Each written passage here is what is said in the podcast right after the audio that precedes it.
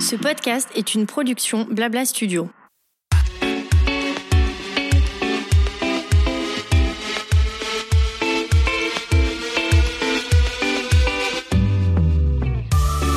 Bonjour à toutes et à tous et bienvenue dans mon émission Julia Donoton. Après avoir créé une agence de communication, l'agent chez Julia, j'ai décidé il y a presque deux ans de me lancer dans une nouvelle aventure passionnante, ma propre émission de podcast. J'y reçois des leaders d'opinion et des entrepreneurs, hommes et femmes, issus du milieu du blogging, de la mode, de la beauté, du sport, de la restauration et de l'hôtellerie. Mon ambition, vous proposer des conversations inspirantes et inspirées pour qu'après l'écoute d'un épisode, vous soyez vous aussi ultra motivé pour réaliser vos projets. C'est parti pour une nouvelle conversation sur Julia Donne le.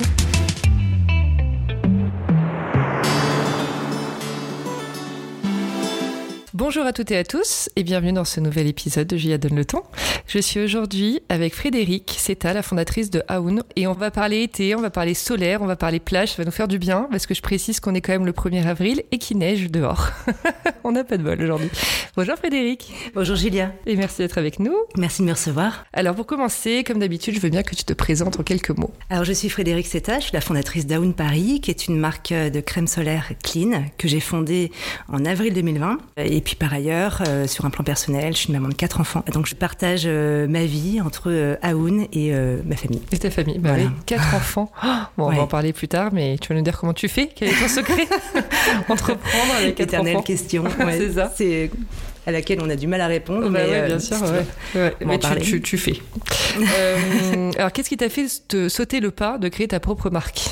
J'ai créé Aoun à la suite d'un constat euh, assez simple euh, qui résultait d'un problème personnel. En fait, je ne trouvais pas, alors que j'étais enceinte de mon petit bonhomme, je ne trouvais pas de crème solaire qui soit à la fois très clean, hyper saine et en même temps très sympa à s'appliquer. Parce qu'en fait, euh, le marché de la crème solaire était vraiment divisé en deux marchés, on va dire.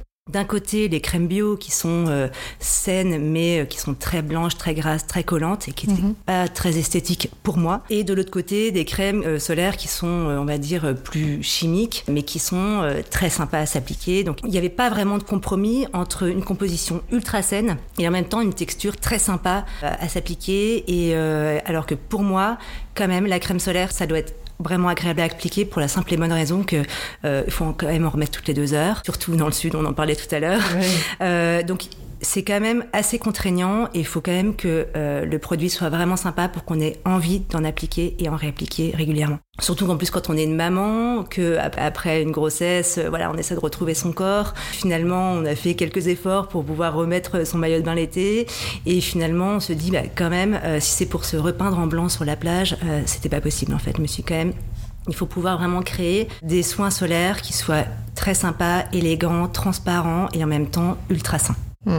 Mais c'est vrai qu'il y a cette, cette, idée reçue que la crème solaire clean euh, te transforme en, en, bonhomme de neige sur la plage. Enfin, Exactement. Dans le côté vraiment très blanc, difficile à étaler, etc. Et je trouve que il faut que tu nous expliques un peu. On t'a travaillé deux ans et demi sur le projet avant de le lancer. Ouais. Est-ce que vous avez réalisé comme une prouesse, tu vois, du coup, un peu euh, technologique, chimique une, pour. Ouais, ouais c'est ça. C'était hein, une prouesse. Vraiment... Euh, en fait, euh, vraiment, ça, ça n'existait pas sur le marché. Mmh. Et c'est vrai que il a fallu faire des choix parce que, alors, pour créer du clean, à l'époque, clean égale bio. Ce qui rend les crèmes solaires euh, bio euh, blanches, c'est qu'en fait, elles utilisent des filtres minéraux mmh. -hmm. qui sont euh, à l'état naturel une poudre blanche qui fonctionne par réflexion solaire. C'est-à-dire okay. que la peau n'absorbe pas le, le filtre, euh, mais il reste en surface de manière à ce que le soleil soit réfléchi sur la peau et donc ne pénètre pas dans la peau. Donc c'est normal qu'une crème bio soit blanche parce mmh. que c'est comme ça qu'elle fonctionne. Maintenant, il y a des fabricants qui ont contourné en fait euh, cet aspect assez désagréable et inesthétique en réduisant en fait les filtres minéraux à l'état de nanoparticules pour les rendre encore plus petites, donc okay. moins visibles. Mais là après on rentre dans une autre problématique, qui donc celle de la efficace. nanoparticule. Ouais, ou celle de la nanoparticule. Okay. Donc il y avait vraiment ce problème là, donc de, de l'effet blanc.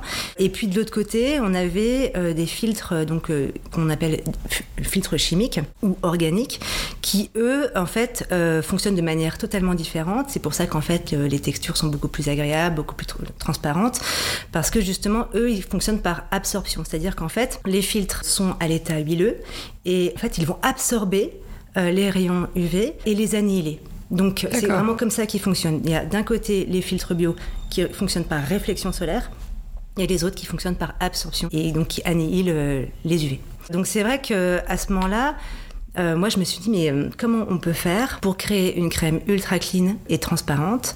Et en fait, je me suis dit, bon, les nanoparticules, c'était pas possible. Donc, j'ai regardé les filtres chimiques et je me suis dit, ok, donc qu'est-ce que la, réglementation française nous autorise comme euh, filtre chimique dans nos crèmes solaires? Et en fait, je me suis rendu compte que euh, on parlait beaucoup en fait des filtres solaires chimiques qui étaient bourrés de perturbateurs endocriniens, potentiellement cancérigènes, etc. Mais en fait, tous ne sont pas comme ça. C'est-à-dire qu'en hmm. fait, il y en a qui sont effectivement perturbateurs endocriniens, potentiellement cancérigènes, euh, mais certains ne le sont pas en fait. Certains sont neutres. Donc euh, et finalement, moi, c'est sur cela que je me suis, euh, que je me suis dirigée. donc, il n'y en a pas beaucoup. mais je me suis dirigée vers cela en me disant, moi, l'objectif, c'est d'avoir un impact environnemental et même sur le plan de la santé le plus nul possible en fait, tout en garantissant une protection, une haute protection solaire. Donc j'ai choisi ces filtres-là, et à part donc les filtres, tout le reste de la crème euh, est naturel et bio.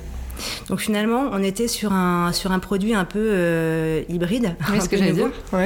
C'est-à-dire qu'on a à la fois des filtres chimiques, mais qui sont sains, qui sont neutres, enfin qui sont en tout cas les plus neutres possibles pour l'environnement, ça mhm. on le dira après pourquoi. Et puis le reste de la crème, on a fait vraiment... Euh, des choix qui sont les plus naturels possibles, les plus sains possibles, les plus bio possibles. Et donc, on a des actifs euh, naturels de Méditerranée qui sont l'immortel, la feuille d'olivier, le romarin. Euh, mais on a aussi euh, enrichi notre crème en acide hyaluronique de manière à ce qu'elle soit ultra hydratante. Et donc, voilà, on a réussi à faire une crème solaire qui, qui aujourd'hui plaît énormément parce qu'elle répond finalement à, un besoin, qui, voilà, qui n'existait pas alors. Et alors, rappelle-nous un peu ton parcours parce que comment tu t'es retrouvé aussi à étudier étudier tous ces filtres euh, C'est quand même une, technique euh, assez particulière, j'imagine. Ouais, complètement. Euh, alors déjà par passion, mhm. parce qu'effectivement, je me suis dit, ce produit, je le trouve pas, j'aimerais en avoir un. Et en fait, ne le trouvant pas, je me suis dit, ben, on va le créer. Donc effectivement, je me suis formée, mais alors à fond. C'est pour ça que je te disais que j'ai préparé vraiment la marque pendant deux ans et demi, parce que vraiment, je voulais être au top. et puis, c'est un sujet qui est compliqué, qui est complexe. Et puis, il a fallu trouver aussi le bon labo, c'est ça, les bons partenaires. Mm. Et, euh, et, ça, c'était aussi, euh, c'était aussi un parcours du combattant. Mm. Parce qu'effectivement, euh, au départ, euh, t'es personne en fait. Quand tu veux créer ta marque, personne te connaît. tu débarques comme ça avec ton idée, mais t'y crois, mm. t'y crois à fond. Et donc t'appelles plusieurs labos comme ça et t'expliques ton projet. Et, en fait, certains m'ont dit bah non, c'est complètement impossible, madame. ah, t'as carrément dit ah c'est impossible. ah ouais. C'est impossible. D'accord. Il m'a dit vous pouvez pas faire un SPF 50 sans octocrylène. Ok. Il y a l'octocrylène qui est euh, potentiellement cancérigène, etc. Et euh, je lui dis mais si, c'est, on va y arriver, c'est possible. Enfin, en fait, je pense qu'au départ, quand, quand tu as, la foi, hmm. enfin quand tu crois en ton produit, quand tu es sûr que tu peux y arriver, en fait, tu peux déplacer des montagnes, quoi. Complètement. Et euh, voilà, je tombais sur d'autres labos qui m'ont dit mais, euh, mais pourquoi vous vous embêtez à créer une formule? Euh, Moi, je vends des crèmes solaires en marque blanche. Évidemment. Et, ça, je, pense que vraiment les gens ne le savent pas, mais c'est vrai qu'il y a plein de labos qui ont des formules préconçues, toutes faites, qui vendent effectivement à des marques qui se lancent. Voilà. Tu mm. mets ton pack, ton étiquette, et puis. Et c'est un peu le easy way, j'ai envie de dire, alors que toi, tu avais vraiment cette idée de fond de ah, modifier ce qui se passait sur le marché et tu pouvais pas ah, bah, passer par ça, quoi. C'était impossible. Complètement. Puis en fait, euh, je trouve que après le projet perd tout son sens en fait. Et, euh, et donc finalement, euh, j'ai fini par trouver le labo qui m'a dit OK, donc là on comprend ce que vous voulez faire, on va essayer. Hmm. Je vous dis pas qu'on va y arriver, mais on va essayer. Ah oui, t'as quand même eu un petit bémol quoi à chaque fois. Hein. Ouais, ouais, ouais. C'est fou. Hein. Et puis le, puis voilà, puis j'ai, hyper bien fité avec eux.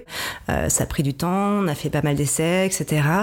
Et, et finalement, euh, voilà, on a réussi. Et, euh, et donc il y a eu la recherche effectivement la formule, puis après la recherche aussi de la texture, parce qu'effectivement, en fait, une, une crème solaire SPF 50 a forcément plus de filtres et comme les filtres sont à l'état huileux, la difficulté, c'est vraiment de créer une crème solaire qui soit la moins grasse possible. Et donc, on a vraiment travaillé voilà, sur les textures de mmh. manière à ce qu'il y ait vraiment un effet peau nue, que ce soit pas collant. Il y a un cahier des charges qui est très complet, à la fois sur la formule et en même temps sur les textures, sur les actifs. Sinon, ça se fait pas, ça se fait pas en cinq minutes, quoi. C'est un peu comme la cosmétique au final, je suis en train de me dire. On, on cherche toute la partie sensorialité, donc ça va avec la texture, les odeurs. Oui, donc effectivement, en fait, euh, une crème solaire, c'est euh, c'est particulier parce qu'on est à mi-chemin entre la beauté et la santé. À la fois sur le plan de la santé, il faut pouvoir proposer une protection qui soit hyper performante contre les UVA et les UVB. C'est vraiment une question de santé pour protéger la peau, pour éviter euh, les coups de soleil, l'altération de la peau et, pire, le mélanome. Et puis de l'autre côté, on a quand même une, dimension cosmétique. en tout cas, nous, on a vraiment voulu en faire un soin, en plus une crème solaire, de manière à pouvoir aussi nourrir la peau, lui apporter les antioxydants nécessaires qui vont aussi l'aider à pouvoir se défendre contre euh, l'exposition solaire qui est vécue par la peau comme une agression finalement. Donc euh, on est vraiment, euh, voilà, c'est ça, à mi-chemin entre la beauté et la santé. Alors, première question déjà, tu as un SPF 50 sur ce lait protecteur solaire? Est-ce que c'est un choix déjà de faire 50 et pas 30 Je sais qu'il souvent il existe les deux, on a entre quand on choisit une marque, on a le choix des, deux. Et est-ce que tu peux faire aussi des hum, crèmes avec d'autres textures? Donc par exemple, si tu as envie de faire une huile, est-ce que c'est possible avec cette formule? Ok, tout à fait.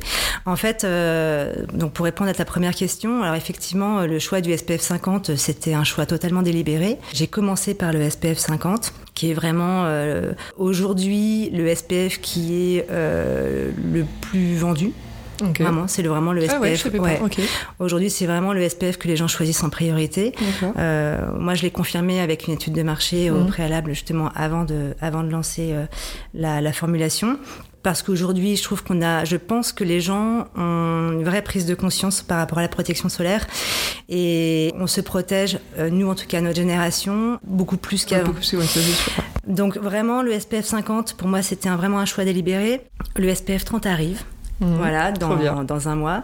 Mais j'ai pas l'intention, en tout cas euh, dans l'immédiat, de descendre euh, en dessous. En tout cas pour la protection solaire, enfin pour les, crèmes solaires d'exposition. Parce que je, je, pars du principe qu'aujourd'hui, euh, la plupart des personnes en fait choisissent une haute protection, soit 30, soit 50, et qu'effectivement, peut-être que dans 2-3 ans, je te dirai autre chose. Là, aujourd'hui, moi, je reste vraiment focus sur la haute protection. Oui, bien sûr. Mm. Et je vois que le lait, c'est visage et corps. Est-ce que du coup, c'est un coût marketing quand on te vend une crème que visage ou que corps? Ah, c'est une très bonne question. Alors moi, j'ai voulu commencer, en tout cas pour ce premier produit, euh, vraiment avec euh, la possibilité de l'appliquer euh, et sur le visage et sur le corps. La première, c'est qu'effectivement, il y a un côté pratique. C'est-à-dire mm. que tu vas sur la plage, oui, as une crème as pour une tout. crème. En plus, t'imagines, t'as la crème pour, les, pour tes bébés, etc. Il bah faut crémer tout le monde. Si en plus tu commences à avoir... voilà. Donc je me suis dit, il y a, y a, quand même un côté pratique. Mm. Alors c'est sûr qu'à partir du moment où tu as aussi une crème spécifique visage ou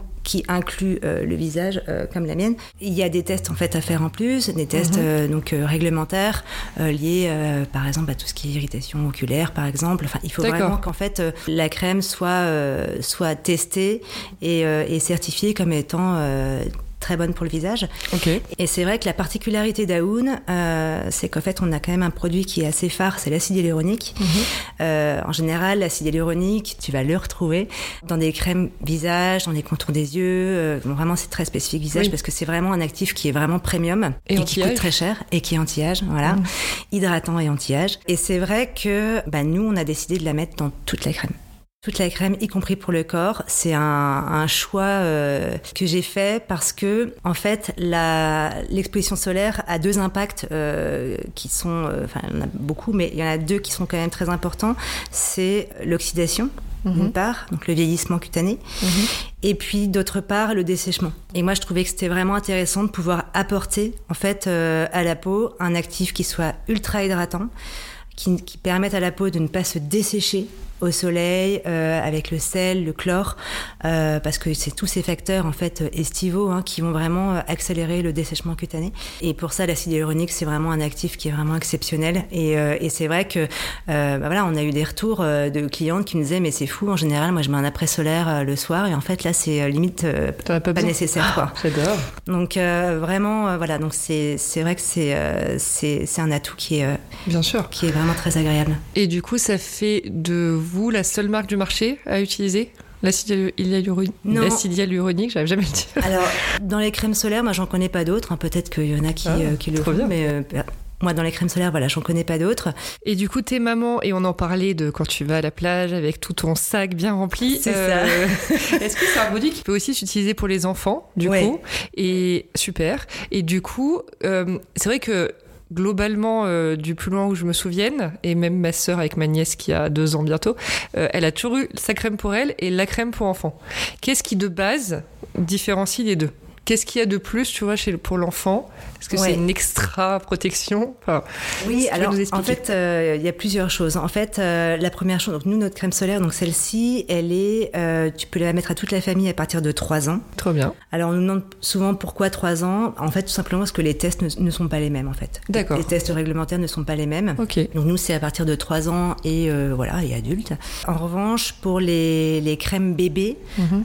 il y a des tests différents. Très souvent, enfin, j'ai un peu cette idée en tête même pour plus tard, mais je pense que c'est intéressant de mettre plutôt du 50 plus parce que les peaux des bébés sont quand même assez fragiles, mm. très perméables, et je trouve quand même qu'elles nécessitent quand même euh, une protection supplémentaire, en sachant bien évidemment que les bébés on les expose pas directement au soleil, qu'on évite les heures euh, trop chaudes. Trop chaudes, je pense que maintenant les gens euh, voilà le savent et c'est vraiment rentré dans les habitudes, mais mais euh, voilà, en fait, tout simplement, il y a vraiment des tests euh, qui sont différents euh, en fonction des âges parce que les peaux ne sont pas les mêmes, tout simplement. Non, mais très bien, c'est vrai que c'est logique, mais euh, mm. ça n'était pas venu comme ça. Et alors, c'est quoi ton produit un peu rêvé, là, que tu voudrais sortir? Ah Je te demande maintenant, là, tout de suite. Ah, c'est une question un peu délicate parce que c'est en préparation. Ouais. Ah oui, ok, des choses qu'on peut pas trop dire. Ouais, il y a des choses que bon, je peux pas trop encore euh, dire, mais en tout cas, ce qui est, ce qui est sûr, c'est que vraiment, j'ai envie de créer euh, avec Aoun tout un univers, en fait, des possibilités autour de la protection solaire. Typiquement, moi, j'ai commencé, j'ai commencé en monoproduit. Mhm. tu vois, c'est vraiment le produit que j'ai sorti sur Ulule, euh, donc il y a deux ans maintenant. Là, petit à petit, en fait, il y a un produit qui sort à peu près par an régulièrement, et là, cette année, on va avoir pas mal de sorties. Je peux pas encore tout révéler parce qu'il faut garder un peu de secret. Bien sûr. mais, euh, mais Et ton produit rêvé dedans? Il y a un de mes produits rêvés ah, qui est assez attendu, qui sortira à l'automne, qui est très sympa. Là, en ce moment, il est en test, donc il sortira normalement euh, en automne si, euh, si tout va bien. Trop cool. Voilà. On va hâte d'en savoir plus. On va parler un peu de financement de la marque. Tu as commencé avec Ulule. Est-ce que Ulule, tu as senti, et parce que vraiment je te pose la question, parce que ça dépend des, des retours que, que j'ai euh, récemment sur le podcast et autres, est-ce que tu as senti qu'Ulule a, a pu vraiment t'aider à, propulser ah, complètement. la marque il a ah, super ah, Complètement. Moi vraiment je recommande Ulule à, à, tous, les, tous les entrepreneurs pour plusieurs raisons. La première c'est que c'est une très bonne école à l'entrepreneuriat. Mhm. Parce que tu vas vivre euh, en 30, 40 jours, en fonction du temps que tu choisis, un condensé, en fait, de vie euh, entrepreneuriale avec, euh, avec ces ascenseurs émotionnels, parfois plusieurs dans la même journée parce que c'est très court. Oui. Tu sais que c'est très court et que finalement tu, tu vis cela. Tu sais que Ulule, ok, c'est de la visibilité, mais en même temps, ça se fait pas tout seul. C'est-à-dire qu'en fait, il faut vraiment être derrière, il faut vraiment être hyper actif en fait. C'est pas quelque chose que tu postes comme ça euh, sur un site euh, et puis qui tourne tout seul, pas du tout. C'est vraiment quelque chose vraiment que tu travailles derrière. C'est, euh, en tout cas émotionnellement, c'est c'est assez intense. Je trouve ça vraiment génial pour cette raison-là, mais aussi parce que ça te donne une visibilité que tu n'aurais pas forcément au départ, moi quand j'ai créé euh, au tout départ, euh, même euh, mon étude de marché, au tout début, tu sais, tu contactes ta famille, tes amis, mm. tes proches, mais finalement, donc tu as plusieurs cercles finalement, mais ce sont des gens que tu connais, qui, qui, croient en toi, parce que toi tu crois en toi, tu crois en ton produit, donc en fait ils ont envie de t'aider, de te soutenir, et sans eux en fait rien ne serait possible. Et mais c'est vrai que Ulule te permet quand même d'accéder à, plein de monde, ouais, voilà, à plein de monde, à l'inconnu, mm, mm. et tu te rends compte qu'en fait il y a des gens que tu connais pas, qui achètent ton produit, tu dis waouh, c'est quand même génial, et qui croient en toi, et puis Mm. tu vois que ça fonctionne bien, et finalement, ça t'ouvre, en fait, euh, ça t'ouvre vraiment sur le marché, et, et vraiment pour ça, je trouve ça vraiment merveilleux, quoi. C'est, euh, moi, je regrette pas du tout. D'ailleurs, j'en ai fait une deuxième, une campagne Ulule. Ouais. J'en ai fait deux parce que euh, voilà, c'est vraiment en termes de communication, je trouve que c'est vraiment un atout. Et euh, la deuxième raison, c'est que quand même le coût des précommandes, je trouve que c'est aussi un outil merveilleux parce qu'au départ, euh, bah, tu sais, enfin, voilà, quand, tu- quand tu lances un produit en production, tu as quand même beaucoup de frais. Donc toi, c'est c'est quand même assez lourd, euh, surtout euh, que quand, quand tu fais produire à l'échelle industrielle ton produit, bah, tu t'en fais pas en toute petite quantité, donc Bah, tout de bien suite, même si pour des, des très grosses marques, Oui, euh, ils pourraient se dire Mm. bon bah c'est pas beaucoup, mais pour toi c'est énorme, Bien plusieurs bien milliers. sûr. Et donc c'est vrai qu'il y a quand même un enjeu financier qui est quand même assez important et, et le fait de pouvoir prévendre finalement tes produits, euh, ça te permet aussi d'avoir la trésor nécessaire pour pouvoir euh, euh, avancer en fait. Et ça c'est top. Et puis il y a aussi un autre aspect qui est très intéressant, euh, c'est le fait de pouvoir tester son produit. Mm. Tu vois, vraiment, tu testes ton produit, tu vois si ça plaît, tu, tu vois la réaction des gens, tu les emmènes un peu dans ton histoire, tu testes le produit, tu testes ton marché. Et c'est pour ça que je trouvais que c'était assez intéressant de, de, de se lancer en monoproduit. Parce que tu dis au moins j'ai un produit, tu vois comment ça fonctionne, et si ça marche, on continue. Et, pour ça, c'est vrai que la, la campagne s'est vraiment très bien passée, surtout que c'était un, un moment, un contexte euh, Covid Bah, sûr, ouais, qui était un peu, un peu particulier. Et vraiment, je suis ravie de cette, cette première Mm. campagne et de cette deuxième aussi que j'ai faite euh, quelques mois plus tard. Et les deux se sont euh, très très Mm. bien passés. Mais c'est vrai que le contexte était clairement particulier parce que en fait on est à deux ans, mais euh, j'ai l'impression que c'était hier. Enfin, Ouais. c'est trop bizarre. Ouais. Mais en même temps, il y a tellement eu ce- cet engouement de se soutenir les uns les autres et d'aider surtout les jeunes entrepreneurs, les jeunes marques, que je pense qu'en fait le tout a finalement été plus positif que négatif. J'ai j'ai Mm. l'impression au final avec les retours que j'ai eu aussi euh, sur cette période. Pour les entrepreneurs, hein, vraiment, je parle. complètement. Je rejoins tout à fait euh, les personnes qui, qui t'ont dit ça. Effectivement, j'ai j'ai entendu sur ton podcast que certains euh, avaient trouvé vraiment la même chose. Je trouve que euh, le Covid a clairement propulsé la marque. Je pensais pas. Tu vois, au tout départ, vraiment, euh, euh, faut vraiment se remettre dans le, dans le contexte de l'époque. On est euh, le 17 mars, on nous annonce un confinement total. Moi, je pensais lancer ma campagne Ulule le 30 mars. Ah oui. Euh, la veille du 30 mars, je me dis qu'est-ce que je fais quoi Ah bah ouais, ouais. Qu'est-ce que je fais Mm, mm. Est-ce que euh, est-ce que est-ce que j'attends Est-ce que c'est le moment Euh, Bah ouais, euh, Voilà, et- j'avoue, oui, plein d'interrogations. Exactement. Après, tout le monde était aussi chez soi devant son ordi, avec pas trop d'argent dépensé, donc euh, je pense que ouais, il y avait Exactement. vrais, vrais Et en fait, c'est ce qui s'est passé. Mm. En fait, c'est ce qui s'est passé, c'est que finalement, on s'est tous retrouvés avec euh, notre smartphone. Et c'est vrai que c'est à ce moment-là que je pense qu'il y a eu une explosion du digital. Et Aoun, comme ça, euh, a vraiment a pris une ampleur euh, incroyable qui était totalement euh, inattendue. Enfin, c'était, euh, euh, on pouvait pas imaginer que le Covid et ce chaos, en fait, pouvaient générer derrière euh, finalement la, la poussée et la sortie de, de jeunes startups. Donc c'était, Mm. c'était, euh, c'était un moment assez fort en émotion quand même. Ah bah ouais, Mm. j'imagine. Trop bien. Et alors du coup aujourd'hui, en tant que gérante, euh, quelles sont tes missions de tous les jours? Est-ce que tu peux nous parler un peu d'une journée type, par exemple? Ah, mes missions, elles sont, euh, elles sont vraiment très très variées. J'imagine. Euh, alors aujourd'hui, donc moi je m'occupe de tout ce qui est effectivement développement de produits, production, avec toutes ces difficultés, Mhm. ces aléas, prend quand même beaucoup de temps. toute la dimension de marketing également et communication et l'aspect administratif également. Donc, euh, qui est euh, vraiment propre à chaque société. Donc j'ai un peu toutes les casquettes avec toute une équipe autour de moi. Donc j'ai- pas encore de salariés, Mhm. mais j'ai toute une équipe qui accompagne Aoun vraiment au quotidien depuis euh, maintenant euh, un an, un peu plus d'un an. Donc euh, chacun arrive euh, petit à petit au fur et à mesure du développement de la marque. Et c'est vrai que maintenant aujourd'hui on a vraiment une très très chouette équipe d'experts. Mm. Chacun a son expertise et qui font que la boîte grandit et, et- et que ça voilà ça, ça avance. Et quel est le premier service que, sur lequel tu as investi? Est-ce que c'est la communication? Parce que tu parlais du LUL qui t'a propulsé. Ouais. Et j'imagine que en parallèle, tu as dû avoir ton petit compte Instagram, Ouais. Facebook peut-être, LinkedIn. T'as alors Instagram, euh, c'est drôle parce que j'ai pas du tout fait comme euh, comme euh, il faut faire. Je pense que ce serait aujourd'hui, je le ferais pas. Enfin, je le ferais vraiment Différemment. différemment. Mais c'est vrai qu'à l'époque, fin 2019, début 2020. Ulule nous disait, bon, vraiment, c'est bien de préparer sa communauté, vraiment de, de créer euh, un- une page Insta, etc. Et euh, c'est vrai que j'avais pas vraiment eu le temps de vraiment bien, bien créer cette, enfin, cette page euh, Insta au tout départ. Et j'y suis allée un peu comme ça. Quand j'ai lancé ma marque, j'avais 50 abonnés. Enfin, bon, vraiment, Mm. c'était. euh, euh, c'était pas du tout comme aujourd'hui où là maintenant quand tu lances une, euh, une campagne Ulule, euh, voilà, si t'as euh, 2, 3, 4, 5 000 abonnés, euh, mais c'est, c'est, c'est génial parce que du coup tu prépares vraiment ta communauté. Mhm. Moi au départ, euh, non, j'ai fait un peu les choses à l'envers. Euh, j'ai lancé la campagne Ulule avec un compte Insta euh, que, euh, que j'ai fait moi-même et en étant absolument pas experte. Enfin, tu vois, c'était vraiment, voilà, je me suis un peu lancée dedans comme ça. Et puis ça n'a pas du tout empêché, tu vois, la marque d'exploser. Donc voilà, évidemment maintenant, je suis bien accompagnée. j'ai fait en sorte en fait de professionnaliser euh, vraiment cette, cette vitrine en fait. hein. Oui, c'est vraiment une vitrine en fait Mhm. Insta où on montre ce qu'on fait, où on montre nos produits, on parle de la marque. Donc euh, experts sont rentrés petit à petit euh, dans l'équipe. Alors pour revenir à ton premier point, effectivement, le, le premier pôle sur lequel j'ai investi, c'est vraiment la pub sur Facebook, sur Instagram. Ok. Et puis euh, j'ai même sponsorisé la campagne d'ailleurs. Ouais, bien sûr. La campagne Ulule, euh, au bout de quelques jours, assez rapidement finalement. Ensuite, euh, effectivement, Google Ads est arrivé après. Ensuite, le, le point suivant sur lequel j'ai investi, c'est la presse. D'accord. En fait, ouais, en janvier 2021. Ah ouais. Mm. C'est la presse tout de suite. Pourquoi d'ailleurs la presse?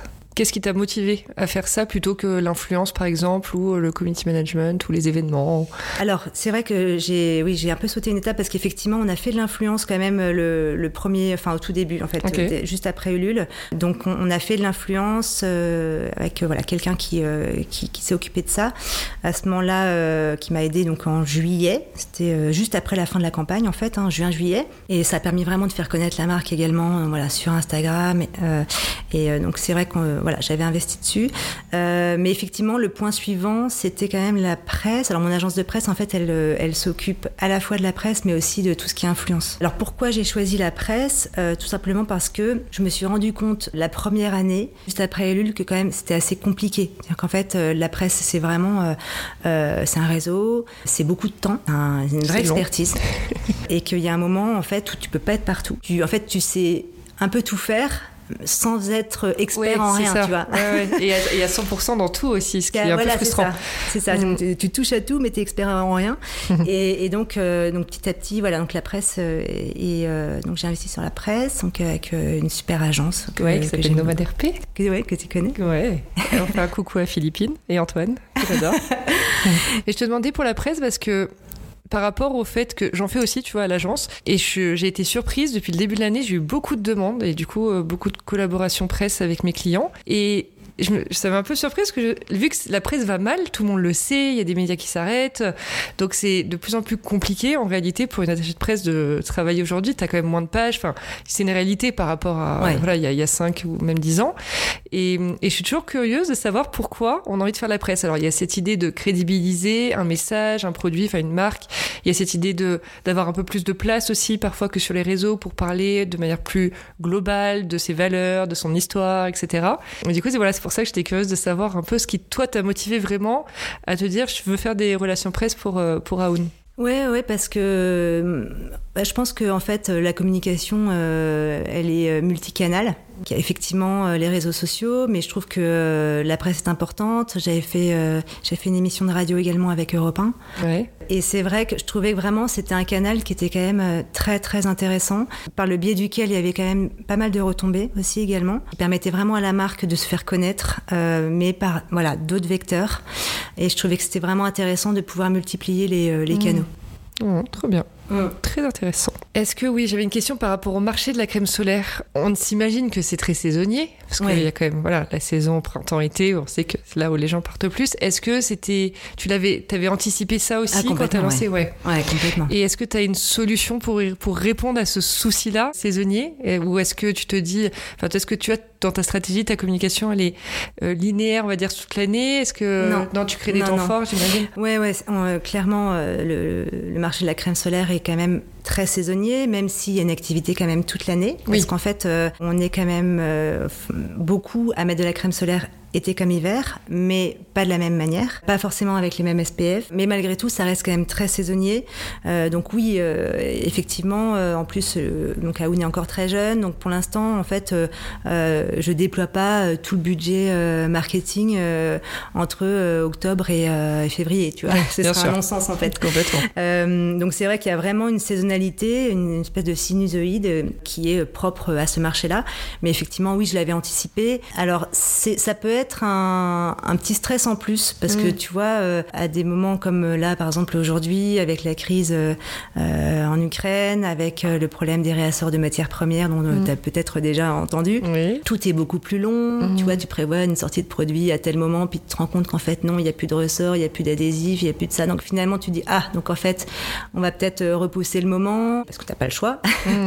Mais du coup, il y a un côté stressant, parce que tu, tu te dis, euh, Oh, quand même, la saison, euh, elle est, euh, bon, elle n'est pas encore complètement commencée, mais tu dis quand même, euh, voilà, il faut arriver quand moments, même à sortir les bons produits au bon Bien moment. sûr. Et donc, voilà, cette saisonnalité, forcément, elle est euh, plus courte, à peu près de six mois, à peu près. Donc, en Mhm. gros, tu as, six mois d'été, six mois d'hiver. Mhm. Donc, il doit se passer plein de choses, en fait, ça. pendant ces six Faut mois. tout miser sur un temps qui reste court. Ouais. Voilà, exactement. Mais je trouve que quand même, voilà, même l'hiver, euh, Aoun communique parce que, parce que, Parce qu'il y a des gens qui partent parce aussi qu'il y a en des gens qui partent au soleil, euh. Voilà, à la période de Noël, donc il y a des gens qui, qui partent au soleil. Et puis en fait, on est quand même beaucoup à, voilà, à mettre de la crème solaire aussi, été comme hiver, mais Mm. effectivement, peut-être plus sur le visage, pas sur tout le corps. Enfin, il y a quand même, euh, c'est une autre manière de, de se protéger. Mm, mm. Mais c'est donc c'est une activité qui est euh, un peu plus, un peu moins intense que l'été. Ouais, bien sûr. Alors parlons un peu de toi maintenant. Ouais. Euh, donc tu as quatre enfants, on en parlait Oui. tout à l'heure. ouais. Comment fais-tu? J'ai juste envie de. Quelle est l'organisation secrète Non, bon, secrète, j'imagine, il n'y a rien de. Mais j'imagine que, voilà, quand t'es entrepreneur, pour euh, être dedans, rencontrer plein de gens, et surtout au niveau des stades de société, quand t'es au début, t'as quand même beaucoup de sujets, euh, t'as pas forcément une équipe sur qui te reposer. Donc j'imagine que là, t'es un peu dans les années aussi de, voilà, de construction de l'entreprise et dans intenses. le dur, voilà, Ouais, dans, ouais, dans ouais. l'intense. Et du coup, euh, voilà, je me dis que ça doit pas être très simple pour toi de gérer, du coup, d'être d'être partout en fait, de, de donner ton temps équitablement, on va dire, à ta société et à ta famille. Alors c'est vrai que c'est euh, c'est un, un vaste sujet. Euh, je pense que toutes les femmes euh, essayent de trouver cet équilibre et font vraiment euh, le maximum pour pour pouvoir y arriver. C'est un peu chacun à sa façon. Moi je considère que j'ai deux journées. J'ai vraiment deux journées. J'ai la journée à Aoun et j'ai la journée enfant, même Ouais. si la journée enfant, en tout cas en semaine, est un peu plus courte que la journée à Aoun. Mais c'est vrai que j'essaie vraiment de, de cloisonner énormément, en fait. Il y a le temps à 100% pour Aoun Mhm.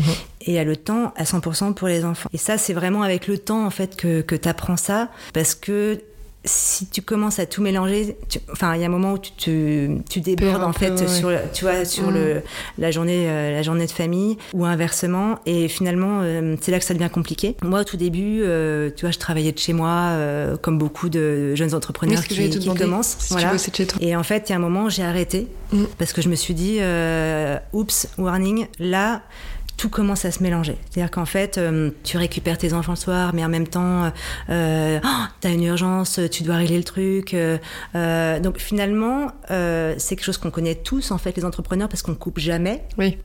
On coupe jamais dans notre tête, en tout cas. Mm. Mais il faut couper volontairement sur un plan pratique, quoi. Oui, c'est ça. Et en fait, se dire, au moins, si j'arrive pas à couper dans ma tête, il faut vraiment pas que les espaces soient les mêmes. Il faut vraiment pas que, en fait, euh, la, la vie pro puisse trop interférer sur la vie perso et inversement. Mhm. Enfin, je trouve que Oui, il faut vraiment t'as cloisonner. raison.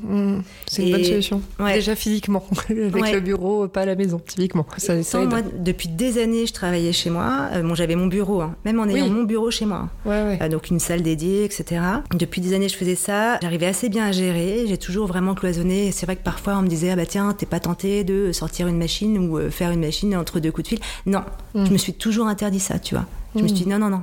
Là, c'est à 100% Ouais. pour la boîte et après je retirais ma machine euh, voilà ça déjà je, je le faisais déjà mais malgré en fait le fait que vraiment je cloisonnais à fond je pense que le fait de pas changer d'espace ça il y a un moment où je me suis dit c'est Ouais, terminé c'est un peu lourd. c'est terminé parce que hum, je trouve que changer d'espace, en fait, déjà te permet toi euh, de concrétiser le fait que euh, tu vois tu es au bon endroit au bon moment. C'est-à-dire que là, tu es à 100% pour Aoun, et ben tu es au bureau. Et là, tu es à 100% pour ta famille, tu es chez toi. C'est vraiment important. Et puis, je trouve aussi que le fait de changer de lieu, c'est comme quand tu sais, un peu quand tu voyages, c'est propice à la créativité. Complètement. Moi, j'allais dire à l'aération du cerveau. C'est ça. Ouais. tu sais, juste de marcher de l'un à l'autre, en fait, d'un point A à un point B. Et là, je, je, je te dis sans plus, parce que c'est ce que je vais faire aussi dès la semaine prochaine, donc je suis trop contente. et je trouve que voilà, ça va me faire un, un, un temps de pause, vraiment, entre le bureau et la maison. Et ça. j'ai l'impression que ça fait beaucoup de bien. En fait, c'est ça. C'est un temps de pause. Euh, tu switches, mm. mais euh, tu switches pas sur euh, dans ta tête évidemment. Encore une fois, mais c'est propice à la créativité. Même quand tu vas te faire, tu vas marcher une demi-heure pour t'aérer un peu l'esprit, parce que là, t'en as plein la tête. Il y a le mm, stress mm, qui monte, etc. Et ben, je trouve qu'en fait, voir un autre cadre, voir autre chose, finalement, se, se laisser être un peu dans la contemplation, tu vois, de ce nouveau cadre, ce, ce nouvel endroit. Et ben, ça te permet de penser à autre chose de sortir de cette espèce de circuit fermé que tu as dans la tête, surtout quand tu es seul, où tu es vraiment en circuit fermé parfois, et ben là ça te sort de, ton circuit fermé. C'est propice, je trouve, à des nouvelles idées, à des nouvelles solutions, et je trouve que c'est très très important. Ouais, ouais, complètement d'accord. Et tu as déjà eu envie de t'associer? Jusqu'à maintenant? Ah ouais, En fait, euh, alors c'est vrai que j'ai pas choisi la facilité euh, en étant euh, solo entrepreneur, mmh. associé unique, mais je l'ai fait quand même parce qu'en fait, j'étais prête. C'était pas un choix délibéré d'être solo entrepreneur au tout départ parce que en fait, j'ai pas rencontré la bonne personne. Enfin, tu vois, j'ai même pas rencontré la personne qui. Je me suis dit la vie. Un déclic, ouais, voilà. En fait, ouais, voilà. Parfois, il y a des gens qui créent des marques, qui se connaissent déjà avant, qui disent allez, on va. Et euh, moi, c'était pas le cas. Et du coup, euh, mais comme j'étais prête, euh, je me croyais, euh, je pense, suffisamment forte et solide, tu vois, pour, pour y aller, toute seule. Et moi, j'y suis allée. Puis, tu vois, ça a été. Ça a été. Puis, en fait, après, je me suis, je me suis jamais fermé la porte. Tu vois, je me mm. suis dit, si l'occasion se présente, tu vois, ce sera avec plaisir parce que je trouve que l'échange est toujours très constructif. En plus, enfin, je trouve que moi, j'aime bien parler, discuter, parce qu'en parlant, tu as toujours en fait des nouvelles idées qui émergent. Parce que par rapport à ce que l'autre va dire, tu vas, ah, bien tu, vas faire, tu vas créer des liens, tu vas dire mais oui, puis en plus il y a ça, puis et donc euh, cette espèce de jeu un peu de ping-pong, ping ouais, euh, d'échanges, hyper important. Exactement, et c'est c'est euh, vraiment source de, de créativité et je trouve que c'est très très enrichissant. Non, moi voilà, ça s'est pas présenté comme ça, mais je, tu vois, je ferme absolument pas la porte et je me dis ça se présente, ce sera top. Mmh, complètement. Et en attendant, je pense que, enfin moi ce que j'ai fait, c'est que du coup je me suis beaucoup entourée. Tu vois, c'est-à-dire qu'en fait, euh, vraiment, euh, l'important c'est de surtout pas rester seul et du coup en circuit fermé, comme on disait, en tout cas éviter le circuit fermé. Et donc. Euh, donc aujourd'hui, Aoun, c'est quand même c'est une grosse équipe. Je me suis beaucoup entourée et c'est ça qui, qui permet aussi voilà, d'échanger. De... de te nourrir au quotidien. Exactement. Et si, si demain tu devais agrandir l'équipe, tu chercherais quel poste par exemple en premier? Alors c'est une bonne question que je me pose. Ouais. si je devais agrandir l'équipe, je pense qu'il y a deux solutions. Soit quelqu'un qui, qui, est vraiment dans la gestion de projet, mhm. c'est-à-dire que, tu vois, pour tout ce qui est production, euh, enfin développement produit, production, parce que c'est quand même, euh, c'est euh, un poste qui est quand même euh, assez, euh, assez chronophage.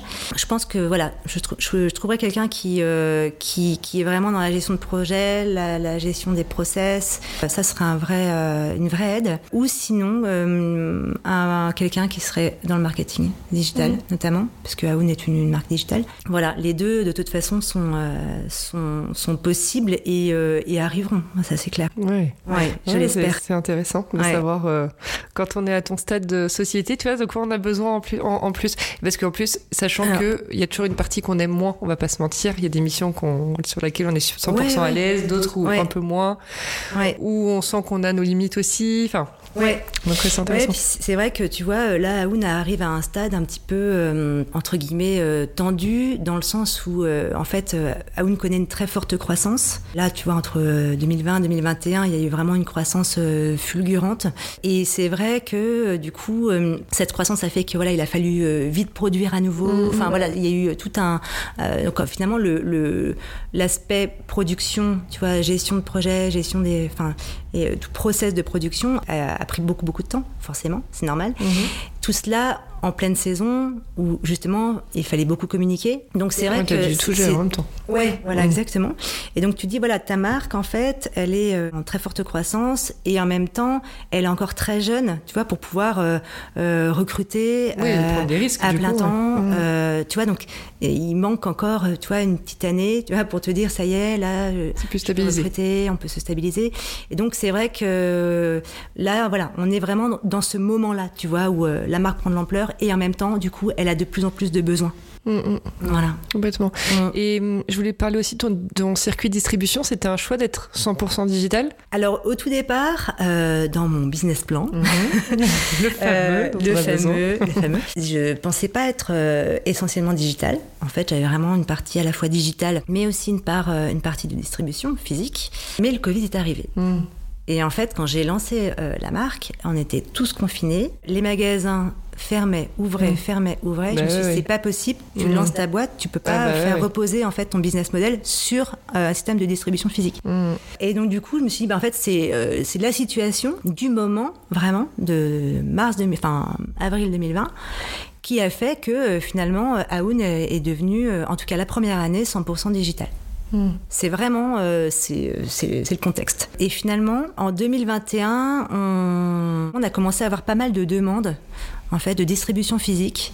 Et on a regardé un peu voilà qui nous contactait euh, qui souhaitait distribuer Aoun et finalement euh, ça a pris pas mal d'ampleur. Et là on, du coup ça y est donc Maud est arrivée. Euh, elle m'a beaucoup accompagnée euh, sur toute cette dimension là également. Et là donc 2022 l'objectif c'est de continuer voilà à croître en distribution physique. Là on va rentrer chez un gros distributeur voilà, donc tout d'abord en e-commerce. Après, j'espère, ce serait chouette que ce soit aussi physique. Donc petit à petit, voilà, le, le- je suis en train vraiment de, de développer toute cette dimension de distribution physique euh, qui n'est pas encore euh, majoritaire en fait dans euh, le chiffre d'affaires d'Aoun. Ok. Voilà. Et, et les pharmacies, c'est intéressant pour vous, non? Oui, euh, alors Parce que ça c'est vrai reste euh, très ouais. stable pour le coup. C'est Ouais. limite, les gens sont beaucoup plus à la pharmacie qu'avant avec le Covid, que ouais, avec les tests et tout ça. c'est je vrai. me dis que ça doit être un. C'est un, une valeur sûre en fait, j'ai l'impression. Ouais, ouais, c'est, chouette, les pharmacies aussi. Euh, donc là, pour l'instant, Aoun n'en a Mhm. C'est quelque chose sur laquelle moi je me j'ai pas encore vraiment eu le temps en fait tu vois de que j'ai pas vraiment encore eu le temps de développer mais euh, euh, pour l'instant on est plus euh, sur des spas tu vois des Hmm, ok. instituts de beauté et petit à petit effectivement j'aimerais pouvoir tu vois recruter quelqu'un Mmh. Bah oui. qui sera vraiment qui sera préposé tu vois au- à cette- toute cette dimension commerciale Trop bien. Et on revient sur toi, du coup, on a fait un petit interlude. ouais. Qu'est-ce que tu préfères dans ton, dans ton statut aujourd'hui d'entrepreneur? La liberté Ouais. Bon, c'est un peu banal hein, ce que je dis, Non, mais, mais mais c'est vrai que c'est tellement Euh, important. Ouais, mais je pense que euh, je pense qu'on est beaucoup d'entrepreneurs à partager cette euh, cette envie-là de liberté.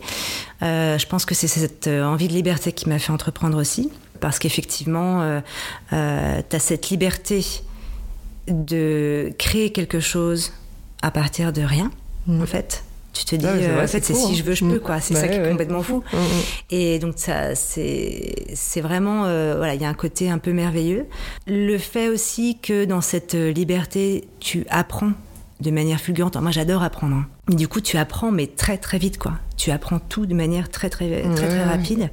Et euh, tu apprends à faire des publicités sur Facebook. Tu apprends, à faire des Google Ads. Tu apprends à contacter des journalistes. Au départ, c'était ça, c'était moi. Ouais, ouais. Euh, t'apprends à créer un produit, enfin, t'apprends tout même sur le produit, sur la composition. Enfin, finalement, tu, tu apprends, mais de manière euh, vraiment très condensée et, et très rapide. Moi, c'est vraiment ça qui m'a qui m'attire. Tu vois, c'est ça que j'aime, la liberté d'agir et de créer, mais aussi la liberté de vivre comme euh, tu souhaites euh, Mm, mm. vivre. C'est-à-dire que moi, j'ai euh, j'ai souhaité avoir quatre enfants et j'ai souhaité être entrepreneur. Donc, tu vois, c'est c'est le côté un peu entier. C'est-à-dire que hum, je voulais tout, quoi. Je voulais Oui. être une maman et euh, je voulais être aussi euh, libre d'entreprendre.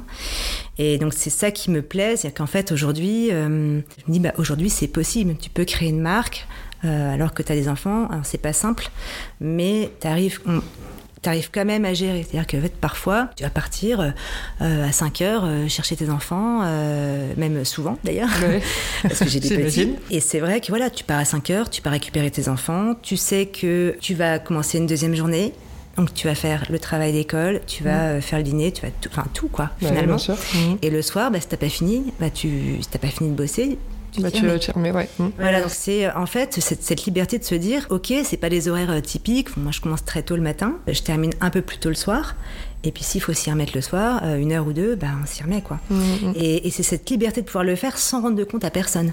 Sans, sans que quelqu'un te dise euh, Ah, t'as vu, elle est partie à 5 heures, elle bosse Ouais, bah, pas. ça, c'est clair. En fait, euh, Ouais. bah si, quoi. Ouais, bien sûr. C'est si. Et, mais ce qu'on voit pas, ce qu'on voit pas, c'est qu'en fait, ce que j'ai, ce que j'ai vraiment appris, c'est être hyper efficace. Mhm. C'est-à-dire qu'en fait, tu apprends à être efficace, tu vas pas traîner à la machine à café euh, pendant une heure. euh, non, c'est, Ouais, euh, ouais, tu vas peut-être pas forcément, ouais, tu vas pas forcément prendre le temps de déjeuner, euh, voilà. Ça va prendre une heure et demie pour aller au resto. Enfin, non, tu le fais pas. En fait, tu le feras le soir, euh, tu vois, euh, si tu le veux, si tu veux. Mais bon, au déjeuner, je le fais pas. Donc, du coup, je suis hyper efficace. Et après, à 5 heures, hop, je, je switch. Euh, j'ai une deuxième journée.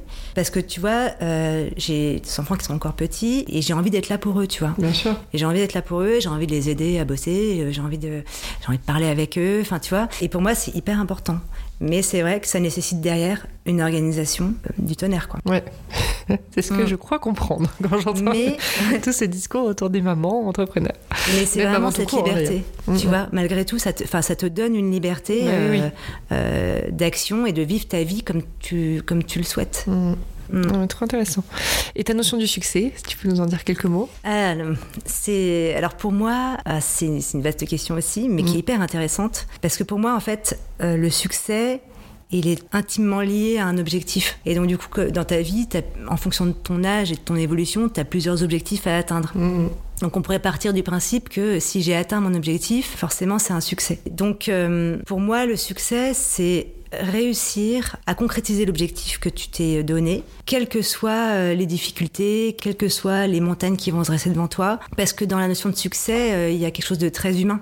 C'est-à-dire qu'en fait, tu t'es dépassé, tu as fait le maximum, tu as fait tout ce que tu pouvais, et en fait, tu as tellement persévéré que ça a marché. Et tu vois, donc finalement, euh, le succès est, est gratifiant tout d'abord humainement. Et, et en fonction des âges, on va changer toujours d'objectif, mais ça peut être aussi un objectif euh, familial. Tu vois, tu te dis, bah voilà, j'ai envie d'avoir euh, une famille nombreuse, enfin, Mhm. tu vois, et des enfants euh, qui soient bien, qui soient heureux, qui soient en bonne santé, euh, qui grandissent bien. Et tu te dis, bon, bah, quand tu les vois bien, j'ai du mal à employer le mot succès parce que bon, ça fait un peu challenge, tu vois. Et, euh, Oui, ouais, je que tu trouve que bon, c'est un ouais, peu pression aussi. Ouais, voilà. Alors qu'en fait, mais ce sont, pour moi, le- la notion de succès, c'est lié à la joie, la joie d'avoir réussi à, à, à, à- à faire ce que tu pensais être bon pour toi. Oui. Et, et c'est vrai que bah, typiquement là, pour Aoun, euh, tu dis voilà, euh, moi mon objectif c'est de créer euh, une crème solaire ultra clean. Et en fait tu dis bah le jour où tu y arrives, tu dis bah tu te dis pas c'est un succès parce que enfin il y a un petit peu, enfin t'as du mal à te dire ça à toi-même. mais non, mais tu tu te peux dis même. tu te dis ça y est, j'ai atteint cet objectif, c'est chouette quoi. Mm. Et on a réussi et, et même si c'était difficile. Et effectivement, voilà, la notion de succès pour moi, elle est liée à un objectif de vie que l'on pensait bon pour soi et, et qu'on a euh, qu'on a réussi à dépasser. Mhm, trop bien. Et si je te demande l'échec, pour terminer? L'échec, bah, c'est toujours difficile en fait euh, d'admettre qu'on puisse échouer. J'ai du mal à me à me laisser aller à l'échec, tu vois. En fait, l'échec pour moi, c'est quand tu quand tu persévères dans dans une impasse quoi, typiquement, Ouais, tu vois. Je vois très bien. Tu vois que tu as une impasse, Mm. tu te dis qu'au fond de toi, tu sens qu'effectivement, bon, euh, tu peux pas aller plus loin, mais tu persévères, tu persévères, parce que justement, tu t'es donné l'objectif et d'aller là, là, et puis pas ailleurs. Non, je trouve que en fait, l'échec, c'est de pas forcément savoir pivoter et de se dire Mm. bon, alors c'est pas possible comme ça, c'est pas grave, il y a toujours une solution, on va faire autrement. C'est pas forcément la solution parfaite, c'est pas forcément l'idéal, on va faire quand même autrement et on va voir si on peut y arriver. Et finalement, pour moi, l'échec, c'est euh, c'est plus s'obstiner dans quelque chose qui ne fonctionne pas. Et ce on Mm. peut se sortir de là en pivotant, je trouve. Mhm. Et en se remettant en question, En se remettant du en question. recul, tout ça, ouais, bien sûr. Ouais, ouais. Et pour terminer, les cinq podcasts que tu écoutes Ah. fréquemment. Le tien, Tu- déjà. Ah, trop gentil, trop cool. Euh. J'adore euh, justement euh, entendre euh, des histoires Mm. d'entrepreneurs. Je trouve qu'on se reconnaît dans chacun des profils. Je trouve qu'on a, il y a une espèce de lien en fait qui fait que on est tous un peu connectés. quoi. Ouais, c'est clair, complètement. Donc c'est toujours, c'est toujours très intéressant. Il y a aussi un podcast qui est celui de Pauline Legnaud. Bon, ça tout le monde le connaît. C'est vrai que je l'écoute depuis des années Mm, mm. aussi parce que je trouve que euh, également, voilà, on retire toujours quelque chose en fait. On Ouais, apprend toujours quelque chose. Très inspirant. Alors j'ai beaucoup écouté au tout départ, mais maintenant elle a arrêté. Mais c'était euh, Siam Gibril, donc Ouais, euh, Génération. XX au tout départ quand je, je montais Ouais, ma boîte. euh. Qu'est-ce que j'ai écouté ce podcast Ah ouais, ouais, c'est Il clair. avait une voix douce, hyper agréable. Ah ouais, carrément. Et puis sinon, j'écoute aussi des podcasts qui sont parfois moins liés à l'entrepreneuriat, mais qui sont euh, peut-être plus liés à des problématiques, euh, par exemple liées euh, au e-commerce, au Ah, marketing. Mhm. mais là, je suis entre guillemets moins fidèle. Mhm. Ça va être plus être sur des problématiques très Oui. précises, et c'est une fois de temps en temps. Mais c'est vrai que je suis plus accro, tu vois, euh, aux podcasts liés à l'entrepreneuriat. Ouais. J'aime beaucoup. Ouais. C'est vrai que toute cette partie un peu conversationnelle, Ouais, où en même temps tu apprends des choses, tu rentres un peu dans l'intimité. exactement. Ouais, c'est ceux que j'écoutais avant et c'est ceux que je, celui que je rêvais de faire et, et j'y suis arrivée. Donc tu vois, quand on parle de Ouais. succès ou de fierté, là je suis plutôt contente de moi pour le coup là. Bah, c'est clair, c'est clair. ça, Et, puis, surtout quand euh, on sent que ça aide en fait, c'est ça qui c'est ça la, récompense. c'est euh, c'est hyper inspirant. Puis je trouve qu'en fait, on, on connaît, enfin, on voit les marques autrement. En fait, aussi, on se dit, bah, euh, oui, il y a des vraies personnes derrière, il y a des vrais problèmes derrière, il y a des vraies joies derrière. En fait, c'est euh, la vraie vie, quoi. C'est ça, c'est ça. C'est la vraie vie. C'est l'humain. ça qui est Mm. super intéressant. C'est l'humain. oui, Et bon, on finit là-dessus parce que je trouve ça pas mal comme conclusion. exactement. Merci Frédéric. Merci, Julia. Je mettrai toutes les infos sur la marque évidemment en légende comme d'habitude et puis je te dis à très vite. À très vite.